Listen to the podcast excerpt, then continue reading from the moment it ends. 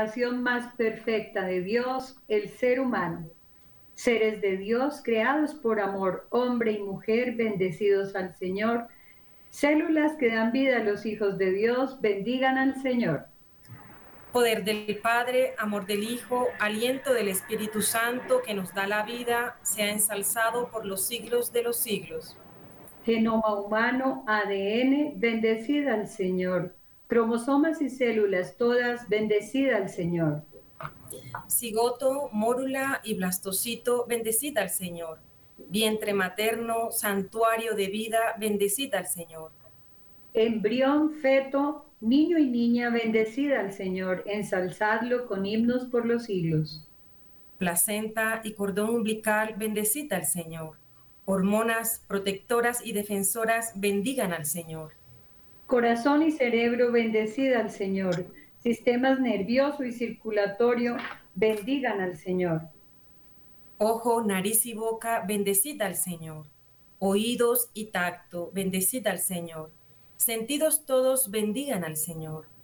Pulmones y tráquea, bendecida al Señor. Estómago e intestinos, bendecida al Señor. Sistemas respiratorio y digestivo, bendigan al Señor hormonas y glándulas, bendecita al Señor. Riñones y vejiga, bendecita al Señor. Sistemas endocrino y urinario, bendigan al Señor. Huesos y músculos, bendecida al Señor. Órganos genitales, bendecida al Señor. Sistemas óseo, muscular y reproductor, bendigan al Señor. Células sanguíneas, bendecid al Señor. Vaso y médula ósea, bendecid al Señor sistemas inmunológico y sanguíneo bendigan al Señor. Todo mi ser bendiga al Señor. Dolores y fatigas unidos y ofrecidos al Señor alcancen la gloria de Dios. Hombres del Señor, bendecid al Señor. Mujeres del Señor, bendecid al Señor. Jóvenes, niños y ancianos, bendigan al Señor. Inocentes del Señor, bendecid al Señor. Sabios del Señor, bendecid al Señor. Bendiga al Señor el principio y el fin de la vida. Retornada al Señor por los siglos de los siglos. Amén. Gloria al Padre y al Hijo y al Espíritu Santo. Como era en el principio, ahora y siempre, por los siglos de los siglos. Amén. En el nombre del Padre, del Hijo y del Espíritu Santo. Amén. Bueno, muy buenos días, queridos oyentes, desde todas partes del mundo, a través de las ondas radiales de Radio María y redes sociales. Estamos a su disposición para compartir con ustedes la belleza de la vida, del amor, de la familia, de la fe.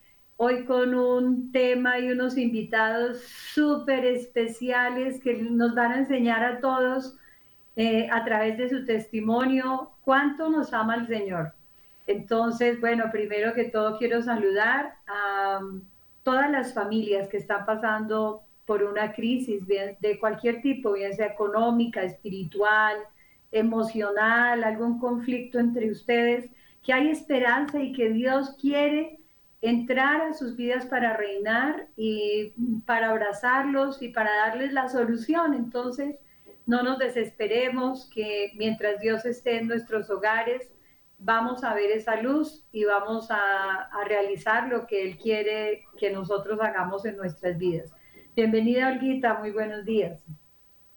Muy buenos días, Clarita, muy buenos días a nuestros invitados, que ahorita ya les vamos a comentar quiénes son. Y siempre agradecida con Dios porque nos permite tener este espacio en defensa de la vida y la familia todos los jueves.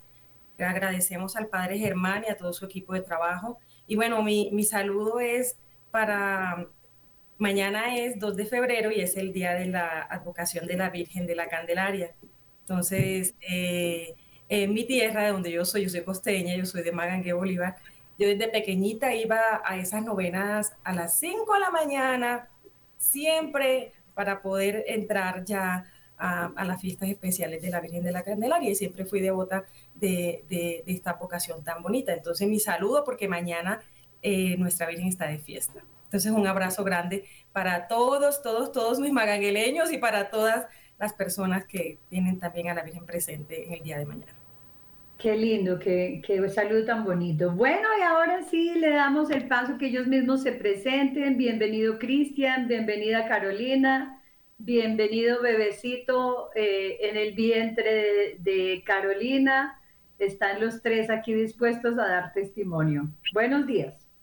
Buenos días, ¿cómo están? Muchísimas gracias por la invitación. Realmente estamos muy felices porque como lo decían ahorita nada tan importante como en estos tiempos defender la vida y la familia. Y, entender que, que, que, Dios es, es muy bueno en, en, todos los aspectos, aunque, aunque los veamos grises, pues claro. Eh, en estos días, bueno, me presentan de, de, de, contar este, este testimonio pequeñito. Yo soy Cristian Bolívar, soy músico profesional eh, y me dedico 100% a la evangelización a través de la música. Y yo soy Carolina Yepes eh, decía que, que, a veces, que muy importante lo que decían de defender la vida y la familia, porque eso siempre es vital, porque me preguntaban que, que precisamente desde nuestro embarazo y desde tantas cosas que han pasado que vamos a ir descubriendo y vamos a ir ahorita hablando un poco, cómo me sentía, cómo me sentía yo, eh, digamos, como hombre de la casa, como, como padre, cómo me sentía. Y yo, y yo decía, pues hay días hay días grises y hay días que son de colores, pero precisamente eso me, me hace saber que, que ese artista, eh, que ese artista todavía, que ese artista todavía, mm, que ese artista todavía sigue pintando, que Dios como, como artista sigue pintando. El hecho que aparezcan colores todos los días, hace saber que la obra no está terminada. Entonces, eso, eso, eso también emociona, ¿cierto? El hecho de que cada día sea diferente. Qué bonito, qué bonito. Bueno, nosotros los quisimos invitar porque ellos tienen una historia de amor y de fe, así como le pusimos el nombre a este programa, que me parece bellísima porque se nota, se nota la presencia de Dios en su historia, en su historia y, quiero pues eh, que ellos nos la compartan porque Dios sé que le va a servir a muchos hombres a muchas mujeres y a muchas familias. Entonces, pues los dejamos. ¿Cuál, es su historia? ¿Cómo se conocen? ¿En qué contexto? Eh, cuéntanos un poco, pues yo sé que, que, ustedes tienen también un testimonio de penitencia por amor, entonces pues el micrófono es de ustedes y hay muchos oyentes en todo el mundo escuchándonos. Claro que sí, bueno, muchas gracias. Bueno, realmente nuestra historia empieza como la de muchos jóvenes que estaban en grupos juveniles en esa búsqueda de pronto de hacer más actividades quizás los fines de semana, nos encontramos en una escuela de liderazgo juvenil cristiana católica y estando allá pues nos conocimos o, coincidimos porque ya nos habíamos visto, eh, nos dividieron los grupos y empezamos a ser simplemente amigos, normal, común y corriente. Hay una cosa muy especial que quiero decir y, es que mm, yo en ese momento pues no, tenía novio, entonces yo decía, no, yo nunca, jamás con una persona menor, jamás de los jamás, nunca, nunca, nunca. Y me encuentro con Chris y le pregunto cuántos años tiene y tiene, según él, un año y ocho meses menos, para mí son dos años, menor, y yo dije, no, o sea, descartadísimo. E, es importante también entender que a veces nos preguntan mucho, uno cómo sabe que es la persona correcta, o uno cómo sabe cómo empezar un noviazgo, ¿cierto? Eh, en su momento. Y la verdad es que no se sabe. O sea, es como ayer estábamos viendo la película Libres, que habla sobre la vida monástica, súper linda, se la recomendamos. Se da muchas respuestas. Y ellos decían, es como nosotros cuando entramos a la vida religiosa, pues tampoco es como que, bien, eh, vamos a ser religiosos, no, no es un flechazo, a veces eh, pasa, sí pasa, pero a veces es una construcción. Y en, todo, en toda vocación es una construcción. Caro lo decía muy bien, cuando nos conocimos, la verdad es que a mí Caro no me caía bien. O sea, me caía súper mal. Entonces, eso es importante porque a veces nosotros de una vez vamos descartando personas sin, sin entender que todo es una construcción, es, de, es, el permitir, el, el, permitir abrirnos lo que, lo que va llevando al descubrir a la persona, ¿cierto? Puede que sí, hay personas que tienen ese flechazo, pero eso no es lo común. Lo común es el conocimiento el hecho de que estuviéramos compartiendo en esa escuela y que nos permitimos conocernos y ser amigos fue lo que llevó posteriormente a un noviazgo. Entonces, a las personas que están escuchando, que yo sé que puede ser complicado el hecho de decir es que no tengo pareja, ¿cómo la consigo? a veces ponemos demasiados peros. Eh, yo creo que lo más importante es conocer. Conocer es que el conocer no nos hace casar, es simplemente conocer y en ese conocer hay un discernimiento. Pero si me cierro al conocer, pues tampoco va a haber un discernimiento. Pues si yo ya probé con las cinco personas que hay en mi, en mi círculo social, pues entonces ábralo. Y, y así, así empezó. De hecho, fue, fue una cosa muy, muy particular, porque aunque yo no estaba buscando novia, justamente en ese encuentro, yo sí le pedí a Dios que, porque sí estaba soltero, y le pedí a Dios que que encontrara una mujer que, ama, que lo amara más a él que me amara a mí. Porque si, amara si ama más a Dios, pues una persona ama más a Dios, en respuesta a ese amor a Dios, pues va a ser una buena mujer. Entonces, esa era mi petición, sin listas, sin, sin características, no. Lo único que yo pedía era una mujer que amara más a Dios. Y yo nunca pensé que iba a ser la odiosita que tengo al lado. Resulta que para ese entonces eh, dice, Cris que no le caía bien porque pues yo era un poco creída y Cris era una persona, es una persona muy activa, muy sociable, entonces a él le gusta mucho todo el tema del amor, del contacto, entonces yo lo veía y yo decía, ay no, pero pues, o sea, no, no soporto una persona tan amorosa. Bueno, finalmente Dios con sus propósitos y sus planes coincidimos en unas actividades y empezamos a hablar, simplemente como amigos, a, a, conversar, bueno, tú en qué trabajas, tú qué haces. En ese entonces nos reuníamos por Skype entonces yo en ese momento estaba trabajando, Cris estaba estudiando, supuestamente, pero era la excusa simplemente para hablar. Entonces hablábamos, empezamos a conocernos, a conocernos, y claro, se empezó a ir desarrollando como ese amor, o, o, como decía Cris, como esa semillita empezó como a germinar.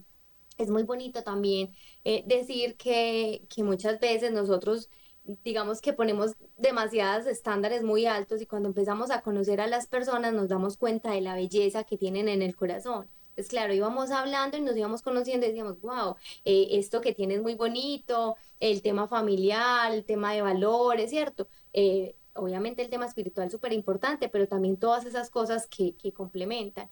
Entonces fue así como de repente ya nos encantábamos, nos gustábamos mucho y Chris eh, en ese momento ya estaba pues de moda Facebook y por Facebook me dijo que yo le gustaba, pero se desconectó. Es que, bueno, siempre va a haber algo de cobardía. en, en cada ocasión siempre va a haber algo de cobardía. Entonces, nada, yo le propuse que fuera, bueno, no le propuse que fuéramos novios, simplemente le, le dije que me gustaba. Entonces aquí viene algo importante y es que el noviazgo eh, también es, es un tiempo propicio de sanar, de sanar con el otro, ¿cierto? Entonces, porque también, aunque es un descubrir, también es un sanar. Cuando decidimos ser novios, empezamos, pero claro que cada uno empieza con sus heridas, sus heridas de parte de la familia, sus heridas que también el amor le ha hecho, porque el amor también deja mella, pues eso es importante tenerlo claro. Entonces, cuando empezamos en un noviazgo, fue un noviazgo de siete años, un noviazgo larguito, eh, pero yo creo que es una preparación perfecta, o sea, Dios nos preparó como Él quería, ¿cierto? A veces uno no puede tampoco limitar la acción del Espíritu Santo. No quiere decir que cada persona que se novie va a tener que durar siete años para casarse. Cada tiempo es diferente. Dios puede, puede permitir que solo sea un año, que sean dos, pues Dios en su sabiduría sabrá qué tiempo necesita cada persona para irse conociendo. Entonces, en ese conocimiento del noviazgo, fuimos encontrando obviamente que, y esto es importante, que nosotros no íbamos a ceder a la otra persona por su espiritualidad. Es decir, yo no quería separarme de Caro porque sabía que era difícil encontrar una mujer que amara a Dios como la amaba ella. No me gustaban las otras cosas que componían el ser, pero yo decía, bueno, lo importante es que la ama y tengo que ser prudente porque esa fue mi petición. Entonces yo decía, lo demás pues se puede empezar a trabajar. Igual yo, Caro decía, bueno, es un hombre bueno, me chocan muchas cosas, pero, pero vamos a ir trabajando de a poquito. Hay una cosa muy bonita y es que cuando empezamos nuestro noviazgo, pues obviamente empezamos con vicios, que con, con malos, o sea, con malos hábitos. Ajá, con muy malos hábitos. Eh, y entre esos hay una cosa muy bonita que va ligado precisamente a penitencia por amor, que más adelante terminaré de contar. Entonces, cuando Cris y yo iniciamos, resulta que a mí hacía un año, el año anterior se me había muerto mi mejor amiga. Entonces yo entré como en una, una especie de depresión. O sea, nunca fue una, em, pues como... Diagnosticar una depresión diagnosticada, sino que, Eran inicios. o sea, eran unos inicios y eran supremamente fuertes, fuertísimos. Entonces empezamos, claro, yo con, con esta tendencia tan fuerte, yo solamente quería dormir, yo no quería salir, yo no quería hacer nada, no quería trabajar, no quería estudiar, estaba muy triste, o sea, la muerte me cogió y me dio tres vueltas. En ese momento, digamos, no la entendía y no la miraba de, de la manera como quizás se puede mirar el día de hoy. Entonces a Cris le tocó entrar a decir, bueno, tiene cosas quizás buenas, pero, o sea, esta muchacha no se va a parar de esta cama nunca. Entonces, literalmente me decía, vamos al parque a comer helado. Yo no, tráeme el helado. No, es que te tienes que levantar, bañar, organizar, ir al parque. Entonces, mire que, que es muy complejo porque nosotros estamos esperando siempre o muchas veces una persona muy perfecta. Y es necesario, súper necesario entender que somos una construcción y que la otra persona nos va a ayudar. Listo, iniciamos el noviazgo, aparte de este, que ahorita terminó esta partecita, aparte de este pedazo tan complejo, empezamos el noviazgo y cuando íbamos iniciando, yo le dije a Cristian, bueno, Cristian, usted tan lindo, tan hermoso, muy bello, pero mi mamá me enseñó desde muy pequeña, mi mamá pues también católica, mi familia católica, la familia de, de Cris católicos, pero no los más practicantes en su momento, y yo le dije a Cris, Cris, mi mamá me enseñó toda la vida y yo quiero pues también llevarlo a cabo, pues si a mi mamá le ha funcionado, porque quizás a mí no. Y es que yo quiero que practiquemos la castidad. Bueno, hasta en el su, matrimonio. en su momento ya no me dijo eso, porque digamos que eso fue el año 2012 y, y digamos que lo que se ve ahora y el auge de redes sociales y lo que nos permite formarnos un poquito más, el hecho de que poder, podamos escuchar estos programas y que se hable abiertamente, también es como eh, motivado por el espíritu. En su momento casi no se hablaba eh, muy frecuentemente como se hace ahora de, ese, de esa virtud, castidad. Caro me dijo, yo quiero llegar virgen al matrimonio, ¿cierto? Pero eso es una cosa muy distinta a la castidad, ¿cierto? Entonces, mm, cuando Caro me lo propone, yo dije, ojo pues mi respuesta aquí para todos los hombres que están escuchando. Yo dije, bueno, porque en mi casa éramos dos hombres mucho tiempo, fuimos dos hombres, mi hermano y yo, yo soy el mayor, luego seguía mi hermano, fuimos mucho tiempo hombres y mi mamá siempre nos decía, a las mujeres se les respeta. Nunca estén con una mujer si ustedes de verdad no están enamorados. Piensen en mí. Ya luego, mucho tiempo después nació mi hermana, entonces ya luego yo ya pensaba en mi hermana. Entonces yo, la verdad, cuando empecé con Caro, pues yo no había tenido relaciones sexuales con ninguna mujer. Pero no quiere decir que no me sintiera motivado y llamado, yo sentía el deseo. Y entonces cuando Caro me propone que, que practicáramos la virginidad hasta, hasta, el matrimonio, porque en ese momento no conocíamos bien la palabra, la fuimos descubriendo en el noviazgo, eh, yo le dije que sí, pensando, bueno, si ella me ama y yo la amo, yo la convenzo más adelante. pero, pero lo lindo de todo esto fue que no, que cuando es una invitación que en realidad nos hace Dios, Él es el que nos conquista y fuimos descubriendo los dos la importancia de la castidad de una manera tan impresionante que nos volvimos unos abanderados del tema y, y pues ahorita que estamos casados uno mira para atrás y uno dice, siete años, eso es demasiado tiempo. Pero yo creo que en su momento era un día a la vez, ¿cierto? Como que nosotros simplemente hacíamos lo que Dios nos iba poniendo cada día sin preocuparnos por el futuro y cuando menos piensas ya habían pasado siete años.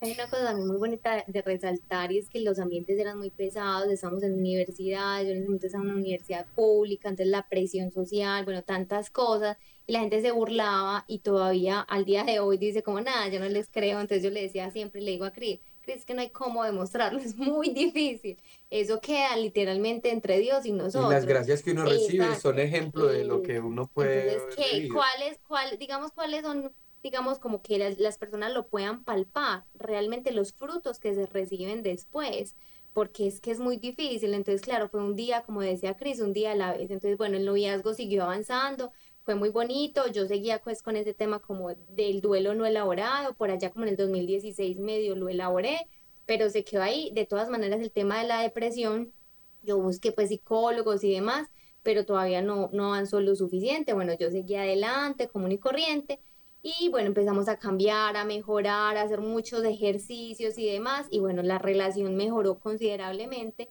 después de un viaje que tuvimos, por gracia de Dios, en el 2016 para la Jornada Mundial de la Juventud. Llegamos y después de, de, de ese viaje, Cris me hace un frenón en seco porque yo estaba un poquito eh, quizás precisamente por la depresión, creería yo, muy alterada, entonces yo me enojaba por todo, peleaba por todo, discutía por todo, o sea, muy brava. Y en el 2016 llegamos de un viaje hermoso, de, de conocer Roma, de lugares espirituales divinos, y llega Cris. Acá es importante aclarar que en cada discernimiento eh, en el noviazgo, o sea, en el noviazgo también se hacen discernimientos, o sea, el discernimiento de la vocación. ¿Soy para la vida matrimonial o para qué soy? Yo llego de, de, de la Jornada de la Juventud, la Jornada de la Juventud precisamente suscita también esto en los jóvenes, su vocación. Y yo llegué y yo le dije a Caro, yo creo que tengo inquietud vocacional. ¿Cómo así? Después de tantos años me vas a decir que tenés inquietud vocacional. Llevamos cuatro años siendo novios. Entonces, miren, miren tan importante y viene y me dice, eh, entonces yo lo que te quiero pedir, me dijo Cristian, yo lo que te quiero pedir es que me permitas eh, ir a hacer mi proceso vocacional, pero que no me termines. Y yo, ¿qué? Oiga, conchudo, quiere pan y pedazo. Pero era porque yo ya llevaba a escondidas un proceso, pues a escondidas. llevaba conversando con, con varios sacerdotes y un sacerdote que me estaba acompañando en el proceso y él me decía, lo mejor es que no le termines a tu novia porque lo más, lo más eh, pues porque apenas yo estaba como en la indagación, porque lo más óptimo es que, claro, como tú ya tienes una experiencia del amor, muchas personas entran al seminario, pues yo no quería ser sacerdote, quería ser religioso de una comunidad contemplativa. Eh, entonces eh, decían, lo más, lo más eh, común es que aquí entren por despecho, porque se sienten solos, entonces no es, una buen, no es un buen discernimiento. En cambio, tú ya llevas como lo mejor de los dos mundos, entonces así sí puedes hacer un discernimiento pues como más claro, es como lo más óptimo, cuando una persona entra y ya ha conocido del amor. Entonces, bastó, ya lleva varios tiempo acompañando, acompañamiento, de oraciones, de, de, de muchas charladitas, pero bastó como una charlada con el superior, con el hermano superior, de toda una tarde para que él me dijera, no, es que tienes un amor impresionante por tu novio, o sea, tiene lo que pasa, eso es un celo apostólico muy grande por la iglesia que te quiere llevar, pero eso casado también lo puedes vivir y qué rico porque necesitamos matrimonios así, entonces, entonces no, lo que sí es, pídele a Dios al menos que uno de tus hijos tenga la vocación. Y yo, padre, dos le doy. Bueno, entonces ya en ese proceso, bueno, yo le dije pues como que un mes, Cris hizo todo su proceso, eh, y después ya llegó, obviamente tuvimos una crisis donde ya definitivamente íbamos a terminar, no daba para más, ya el noviazgo o sea, iba muy, muy, muy mal. Eh, y ya después nos sentamos y hicimos, bueno, dijimos, bueno, tenemos que cambiar, tenemos que poner de parte y parte. Cris, tienes que mejorar este tipo de cosas que me hacían enojar tanto, yo tengo que mejorar de pronto mi temperamento. Y fue así como ya siguió avanzando el noviazgo y para el año 2018, Cris me propone matrimonio. En un encuentro de parejas, porque yo siempre era así tierno. Entonces nos propusimos matrimonio eh, y ya luego un año de preparación y, nos casamos. Bueno, qué, qué, hermoso mensaje. Yo lo que saco de conclusión en lo que ustedes han dicho, porque bueno, ya es la primera etapa desde que se conocieron hasta que se comprometieron, ¿no? Entonces, lo primero, como conclusión para los jóvenes que nos están viendo, es no hacer juicios ni tener prejuicios con respecto a, la persona que están, como tú dices, conociendo, conociendo. Porque es que cuál, es el, problema de los jóvenes en este momento? Que hay uno, e, e, el ojo, eh, por el ojo se enamora el hombre y la mujer se enamora pues es con los detalles, ¿no? Sí. Entonces, se precipitan mucho y ni siquiera se conocen, sino ya, nos conocemos en noviembre, ya, ya, ya, ya, ni siquiera se conocen, ni siquiera son amigos. Nosotros tenemos un lema en nuestro grupo de, jóvenes solteros y solteras que es eh, mm, amistades largas, noviazgos cortos, matrimonios para toda la vida. Bueno, ustedes tuvieron un, noviazgo largo, pero yo creo que ahí incluyó mucho la amistad gracias a que involucraron la castidad dentro de su noviazgo, ¿sí? Y que eran personas de fe. Entonces, e, esto es importante, amistades largas, noviazgos cortos, matrimonios para toda la vida y lo pueden decir los 22 matrimonios que hasta ahora en el trayecto de 12 años eh, han salido de, de este grupo eh, de oración. conocer sin exigencias y sin, y sin exigir perfección, porque si nosotros mismos no somos perfectos, ¿cómo vamos a exigirle al otro perfección? Entonces es, es precisamente en esa amistad y en ese noviazgo crecer en las virtudes. ¿Cómo yo voy a exigirle al otro eh, una virtud que ni siquiera yo he, cultivado? ¿sí? Entonces, que sea detallista, que sea amoroso, por ejemplo, o que sea fiel, si ni siquiera, o que sea casto, si ni siquiera yo lo practico. Entonces, si, si basándonos en esto, si tú quieres que el otro tenga esas virtudes o por lo menos que las empiece a cultivar, uno es el que debe empezar, el joven es el que debe empezar por cultivarlas. Y dijiste algo muy importante, Cristian, el noviazgo es para sanar. Nosotros siempre le decimos a los jóvenes, por favor, no se casen heridos, no se casen heridos porque después van a salir a flote todas esas heridas y de la peor manera y en el peor momento. Entonces, eh, bueno, quiero que antes de, pasar a ese momento de, de, cómo fue el matrimonio, de cómo se prepararon, nos hablen un poco de lo que se han vuelto expertos porque lo vivieron, que es eh, la castidad, que, da, que es una gracia, aparte de ser un es una gracia y, y que da frutos. Pero Olguita tiene también una pregunta para ustedes. No, de hecho también iba a hacer énfasis en esta parte tan especial porque me gustó mucho cuando Caro dice, eh, espérate un momento. O sea, cuando tú hablas con el tema de exigencias, eh, no ir a las exigencias como eh, meticulosas que no llevan a nada, sino este tipo de exigencias hacia Dios primero porque Dios nos pide estar en esta, en esta gracia tan especial sobre la castidad. Entonces, esa parte que, que le pidió que, o que le dijo a Cristian, yo quiero eh, llegar al matrimonio virgen, o sea, es, es, primero porque se lo entregó y se lo dio al Señor, o sea, le dijo, Señor, este, eh, mi cuerpo es tuyo y, y, yo tengo que entregar mi cuerpo en santo matrimonio. Me parece tan hermoso, para que escuchemos todos los, los, jóvenes y las mamás de, de, de, de, hijos que están a punto también de tener una relación eh, y, y, quieren pues que sus hijos también lleguen al matrimonio. Me parece importante. Y otra cosa, a mí me gusta mucho una palabra especial o una frase especial que aquí hasta la noté, que dice Santa Teresita, hasta el infinito yo tengo necesidad de amar. O sea, ustedes tenían esa necesidad de amar, pero tenían que ir eh, teniendo presente, y lo tenían presente porque ambos vienen de familias católicas, ¿sí? en conocer esa inmensidad del amor de Dios primero para poder entender y comprender la inmensidad del amor en el matrimonio. Entonces, me parece tan especial para que nuestros oyentes lo, lo, escuchen y continuamos con este testimonio. Y gracias, Caro, porque pusiste esa parte importante y Cristian lo entendió. Clarita. Sí, mira, dentro de las exigencias que, que a veces los jóvenes se, se, ponen, pierden de pronto oportunidades, porque no necesariamente esa persona que están esperando esto está todavía en su proceso de conversión o ama a Dios pero por lo menos lo quiere hacer. Eso ya es una ventaja grandísima.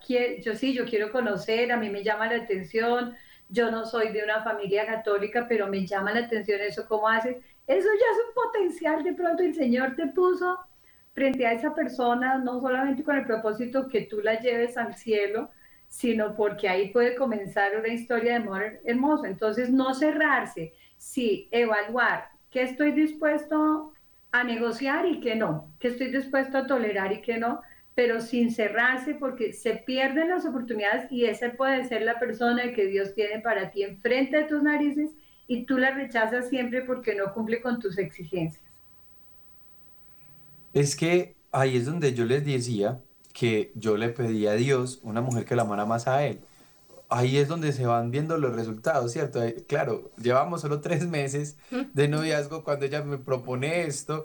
Entonces, claro, uno, uno se logra emocionar porque yo decía, bueno, entonces sí, o sea, no, no, me, no me estoy equivocando. o sea, yo no conocía sobre esto, pero, eh, pero bueno, pero Dios, Dios sí, Dios conocía lo que estábamos viviendo y él, y él quería empezarnos a formar. Cuando Caro me propone eh, eh, esto, pues mm, pusimos manos a la obra, porque entonces acá viene algo importante, una vez más para los hombres. es que a veces cuando simplemente le dicen a uno por abstenerse, cuando es abstinencia, voy a hacer un paréntesis muy distinto, porque es que una cosa es abstenerse y otra cosa es la castidad, ¿cierto? Como decía Clarita ahorita, no solo es una virtud,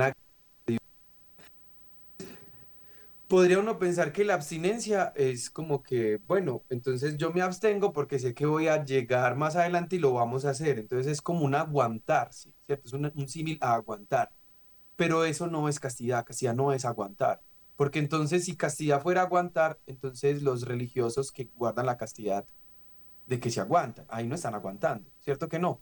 Entonces la castidad, la verdadera virtud de la castidad es organizar el amor, es decir, tener un amor ordenado hacia Dios y hacia la, hacia la pareja en el, en el, digamos, en la vocación de pareja, pero en las diferentes vocaciones es todos estamos llamados a la castidad. El casado eh, tiene su castidad y castidad no es abstenerse de, ¿cierto? Entonces ahí es donde viene lo importante de la virtud de la castidad.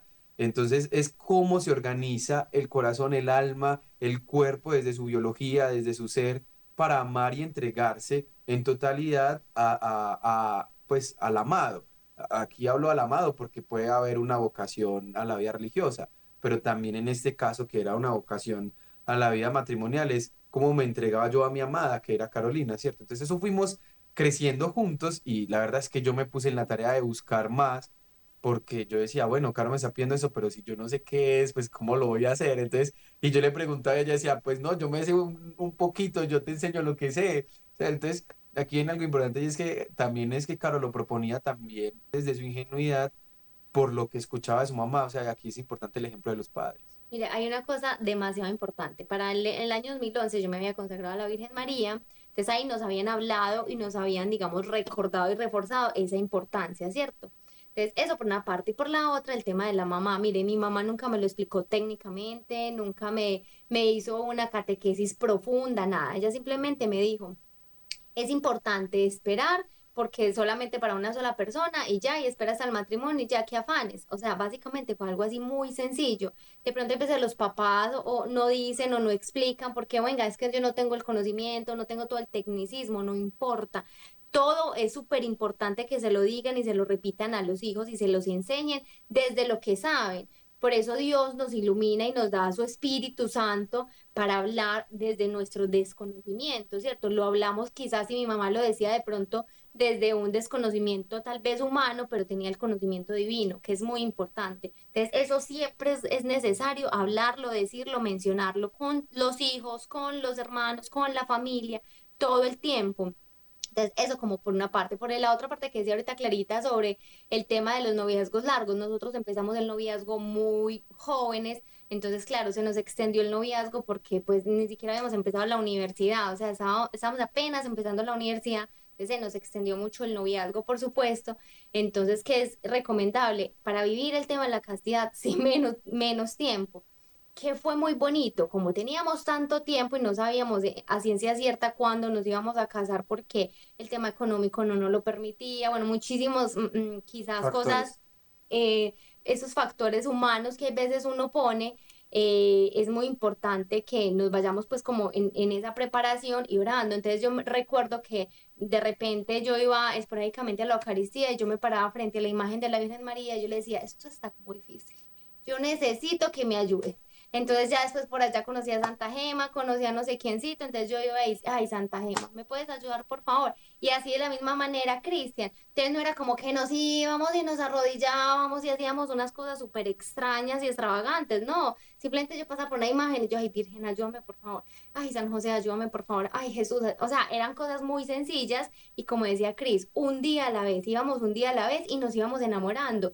Decía Cris, en ese momento no había demasiada información con lo poquito que había, pues lo íbamos leyendo, aprendiendo, conociendo y nos íbamos formando. Y de ahí empezábamos a sanar todas las heridas que nosotros teníamos. Entonces lo hacíamos muy desde nuestra ingenuidad, muy desde, venga, busquemos en YouTube un video que nos ayude, muy un librito, muy una predicación. Y, y, y, es importante también porque yo creo que Dios va dando esas gracias.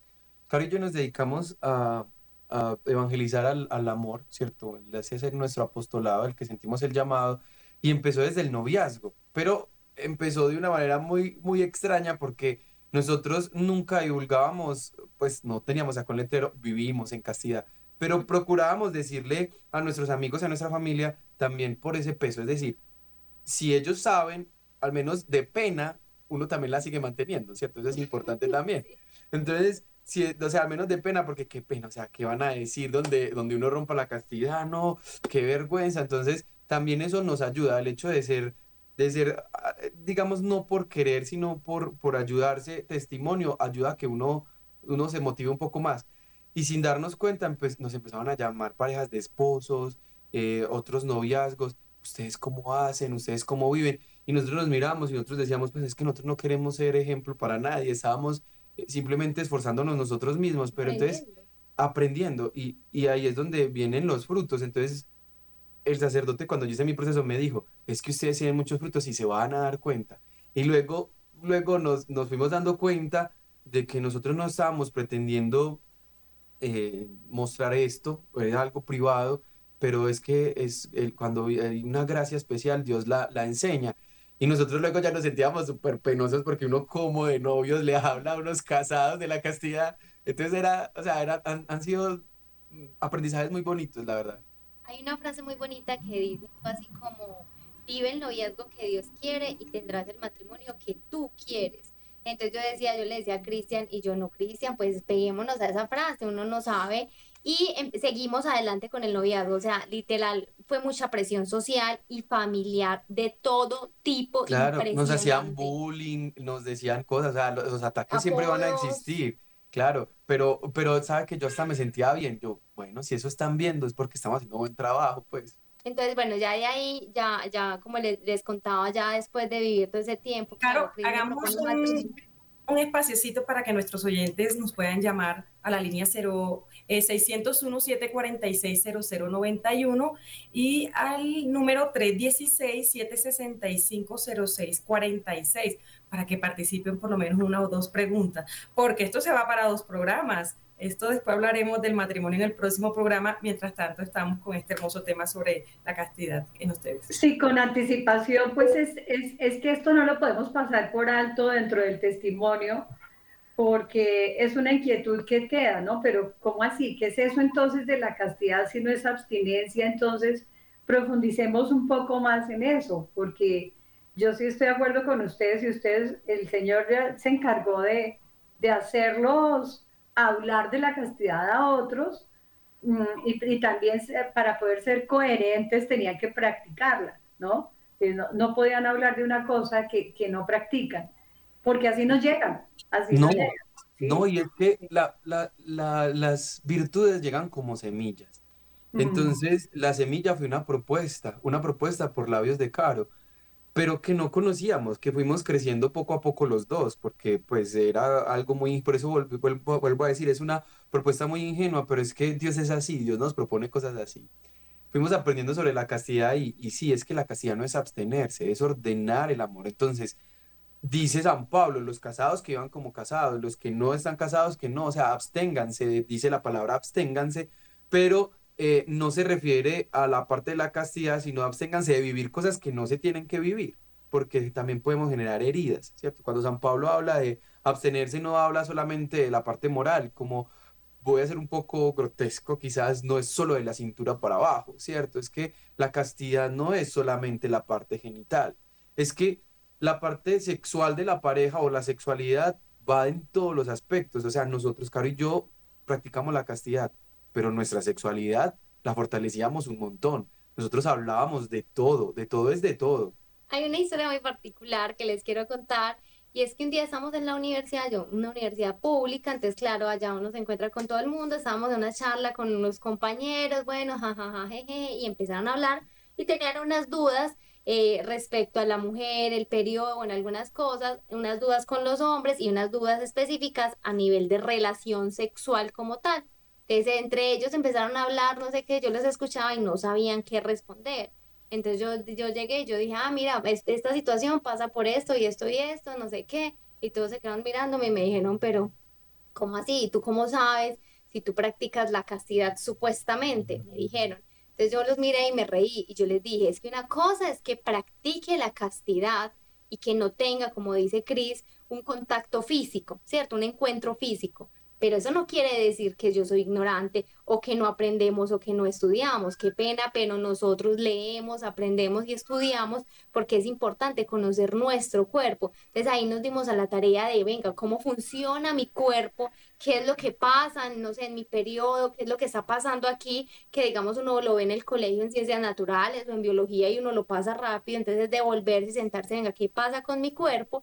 Y también ya se había creado esa confianza tan bonita con Chris que yo tenía preguntas súper profundas. Yo, Cristian, ¿por qué los hombres les pasa esta o esta situación? Yo quiero que me expliques. Y Cristian me explicaba. Entonces, no, y a veces yo le decía, porque también eso hace, eso aparte del, conocimiento, porque es que ahí es donde se fortalece de verdad la relación. Desde la castidad, desde el conocimiento. Es que no solamente el coco lo que vemos, sino lo que pasa por dentro también.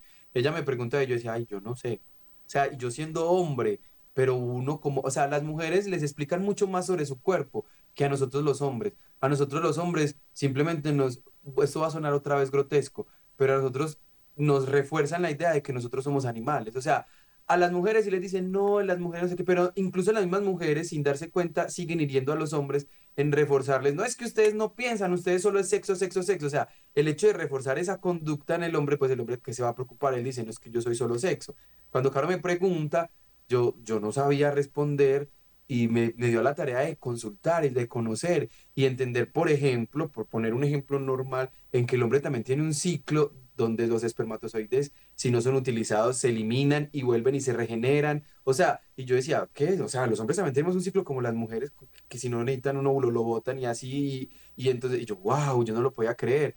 O sea, y, y, muchos de los hombres con los que ahora uno habla, ellos ni siquiera entienden, ellos no, no lo trascienden. Entonces, en esa conversación de, de los compañeros de la universidad, yo ahí me daba cuenta que supuestamente se saben supuestamente todo lo, o, van a la práctica, por decirlo de alguna manera, y saben un montón de cosas supuestamente y son súper tesos y no sé qué, pero a la hora de la verdad, o sea, realmente las preguntas eran preguntas muy sencillas, muy sencillas, y yo decía, yo no puedo creer que estén preguntando esto. Entonces era muy bonito realmente como todo ese proceso porque era un aprendizaje constante. Como decía Cris, o sea, no fue como que nos quedamos ahí ya. Obviamente también teníamos que poner de nuestra parte. Entonces cuando nos encontrábamos o teníamos nuestras salidas, entonces tenían que estar mis hermanos en la casa y si no están mis hermanos, vámonos al parque a dar una vuelta, vamos a hacer algo, porque es que con la tentación no se dialoga. Claro, yo este muchacho tan hermoso, mejor dicho, así súper enlocionado con su ropa divina y yo decía, ¿cómo voy a dejar ir toda esta belleza? O sea, yo tenía que poner de mi parte y Cristian tenía que poner de su parte. Había días, y, perdón la expresión, donde quizás Cris era regalón o yo era regalón y la otra persona en su momento, por gracia de Dios, porque le pedíamos esa fortaleza y le decía, bueno, vámonos a, vamos a salir a dar una vueltica porque esto está pasando de, de castaño oscuro, porque es importante también decir, no es que no tuviéramos ganas o no es que, mejor dicho, en algún momento no hubiéramos pensado, ay no, ya, qué pendeja, dejemos eso así ya. No, o sea, obviamente, había días que era muy difícil, pero fue la gracia de Dios, o sea, nosotros no lo podemos explicar de otra manera, fue Dios el que nos acompañó todo el tiempo. Y es que para, digamos, cerrar un poquitico la idea de la castidad, es un tema muy profundo, o sea, es un tema que no va en una sola charla, es un tema que, que uno debería entrar a profundizar porque hay una parte desde la teología del cuerpo que explica muy bien la castidad, Juan Pablo II lo explica de una manera preciosísima, pero, pero por decirlo de alguna manera, algo que lo puede, para quienes están escuchando, entender rápido, es ordenar el corazón, es ordenar el corazón y, y las pasiones. Entonces, eh, es todo, todo, todo, porque no solamente, como lo decía ahorita, es de la cintura para abajo, también los pensamientos, también las actitudes. El, el, el ser humano se empieza a purificar, porque a veces uno dice, yo por qué, no sé, yo por qué, a mí por qué me cuesta tanto, mm, es una virtud muy bonita porque es transversal, a mí por qué me cuesta tanto, por ejemplo, dejar de comer.